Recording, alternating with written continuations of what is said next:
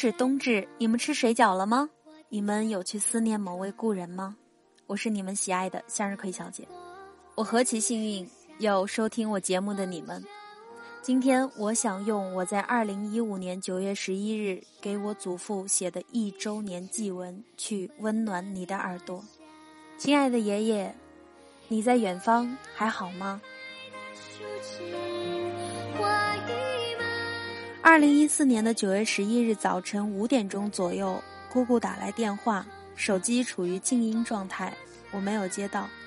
一觉睡到六点五十，打开手机就看到爸爸发来的短信：“银河，爷爷走了。”整个人有点懵，披头散发的坐在床上就开始哭。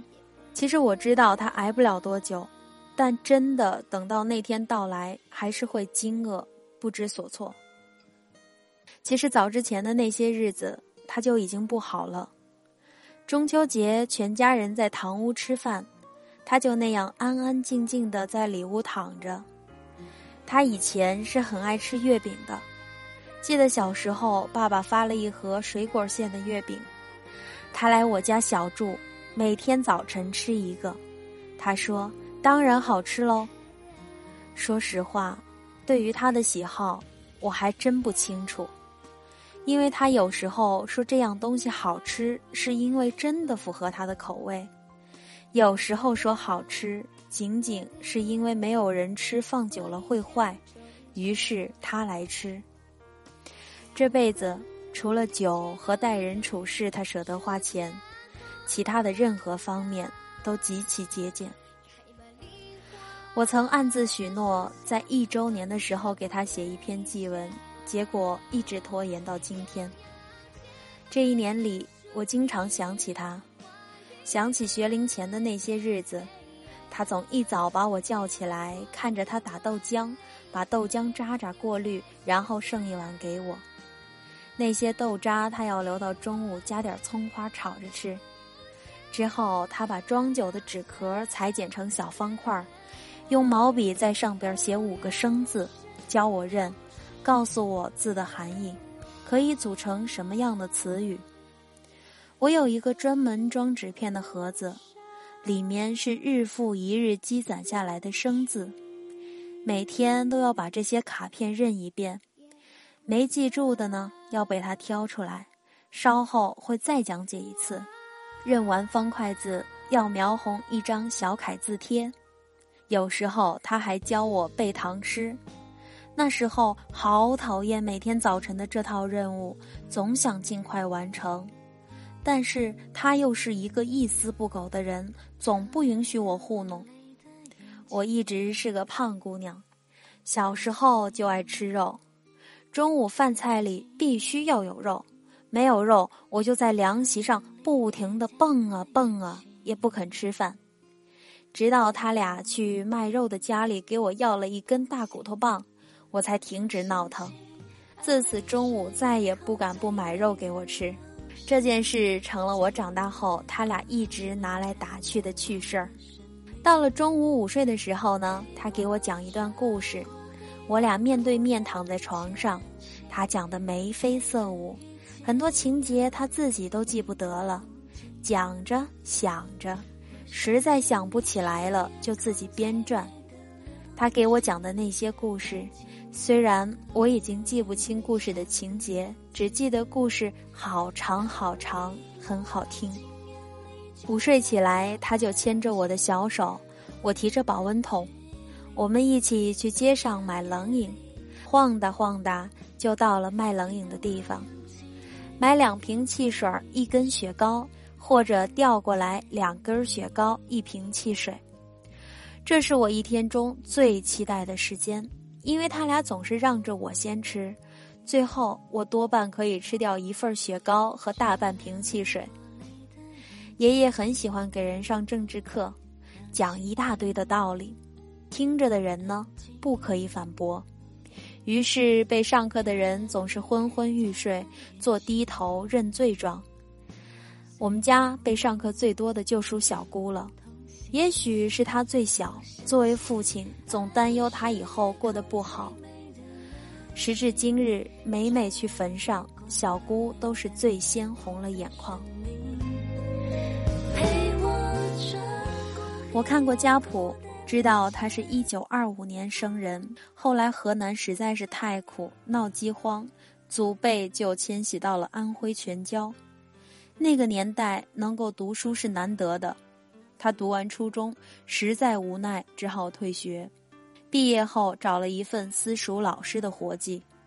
他把那段时光叫做“舌耕”，用舌头耕耘。之后，他曾组织生产队的文艺活动，上山下乡，也忙活了好几年。再然后，就去到古河镇做文化馆馆长。文革期间，被打成右派分子，游街示众。后来，他讲与我听，全当是一件好玩的经年往事。他与我的祖母含辛茹苦拉大几个孩子。举债为大嫂办丧事，他只说一句：“大哥流浪不知去处，长嫂如母。”后侄子读书，他省吃俭用，每月资助。但凡亲属间有需要帮助，他便会倾囊相助。他信奉这样一句话：“人若待我好，我便加倍还之；人若不与我好，我便不与之来往即是。”这种质朴是那个年代的人特有的品性。中年丧子，也许是他最大的悲伤了吧。我虽没有见过那个叔叔，但爷爷很是思念他，每每提起必然落泪。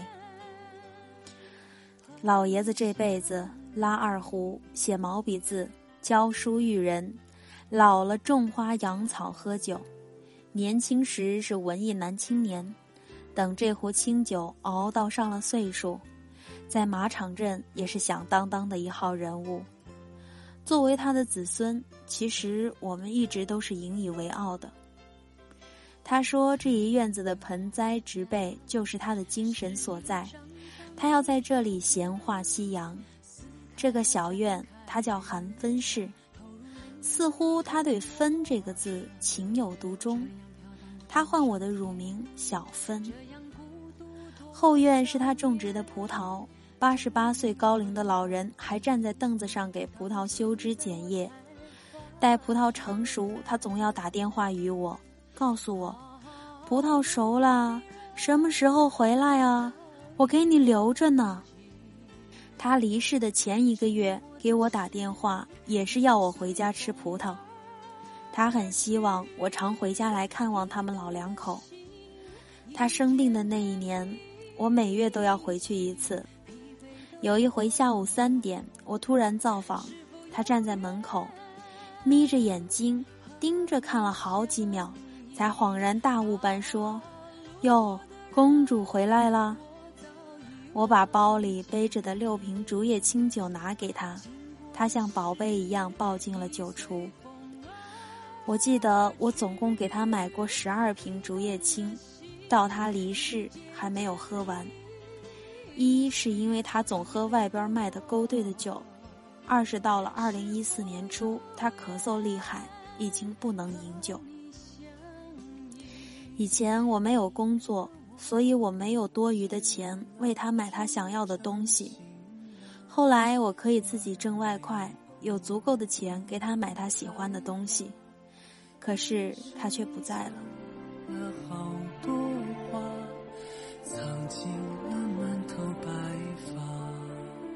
爷爷是烹制黑暗料理的高手，他把各种吃剩的菜都混合到汤锅里，然后加点青菜豆腐，就是他煮的火锅了。一到冬天，几乎顿顿如此，怎么说也不听。从大饥荒里死里逃生的老人是舍不得浪费一丁点儿粮食的，哪怕食物变质，只要不是太坏，他都不会舍得倒掉，顽固如斯。唉。到了最后，我唯一能做的就是跟他俩一起吃，然后再把锅底偷偷倒掉。过年，我妈总要买点稍贵的水果带回去，有的时候是提子，有的时候是西瓜、草莓。叫爷爷吃，他总说：“这个东西贵哟，吃个几颗就够了。”我在屋里睡觉，他喜欢进屋里来东翻翻西翻翻。妹妹进来都要揪一颗提子塞进嘴里，一早上进来五六次，等我起床，一串提子空了一小半。这个可爱的小老头啊，他能活到八十九岁，跟他的毅力不无关系。即便当时他腹腔积水被抽空，身体虚弱，在医院吊水，他还坚持在医院走廊上踱步。我恍神的功夫，他就不见了。楼上楼下到处找他，结果他自己扶着墙又走了回来。他跟我说：“如果不锻炼，我的腿就废了。”他还教我每天醒来在腹部划圈三十下，按摩眼睛六十下，脚上手上各挥动多少下。他的生活规律又规范，可是病来如山倒。我一步一步看着他受到病痛的折磨，三次住院。最后一次出院十天就离世了。人呐，最不能的就是生病。二零一三年的十月二号，全家回来给他做寿，买了九层的大蛋糕。二零一四年的十月二日，我与爸爸去他的坟上看他。人生就是这样无常变化。他极喜欢花卉植被。寒分室里也种着岁寒三友，我不能经常照看坟地，但总希望有他生前最爱的事物陪伴在侧。于是买了许多各色假花，用小花盆种好，放于坟前，也算做到让他的坟前满是鲜花了。鲜花是你多么渴望的美啊！你看那满山遍野，你还觉得孤单？他的四个子女受他耳濡目染，都是忠厚之人，对他也是孝顺至极。他说：“这是他最欣慰的事情。”我们每一个人的成长都是踩在父辈和祖辈的肩膀上。爷爷告诉我，人死了就什么都没有了，所以我也不再相信另一个世界的说法。他曾经说过：“人生就像是红枣，雁过留痕。”但是雪化了，这道痕迹就会慢慢不见。他是我生命里第一个慢慢不见了的亲人。我有时候总觉得他还在人世，仿佛我坐车回到那个小院子，他还在屋檐下眯着眼睛，定睛看清是我的时候，笑着说一句：“哟，公主回来了。”当花儿枯萎的时候。人们常说，人走了会变成天上的星星。亲爱的爷爷，你有没有变成星星？我相信你是夜空最美的流星，让寂寞的我有微笑的勇气。在本期语音的结尾呢，我想放这首《九九艳阳天》。一首特别老的歌曲，我曾经在医院陪床的时候，我依偎在他的病床前，和他一起咿咿呀呀哼过这首《九九艳阳天》。我想他应当是喜欢这首歌的吧。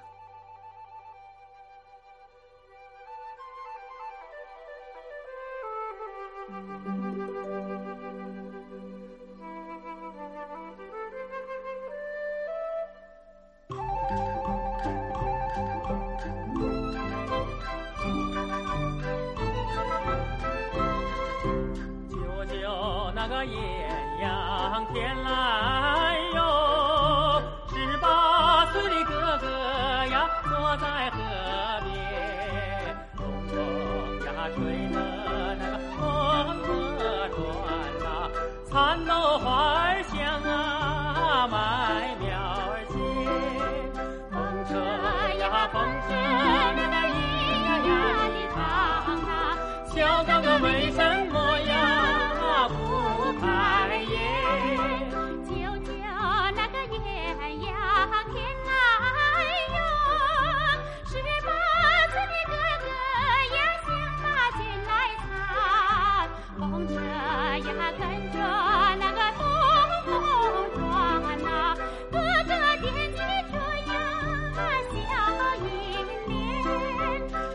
想呀不定那个车难转呐，铁心没有下呀，怎么买呀？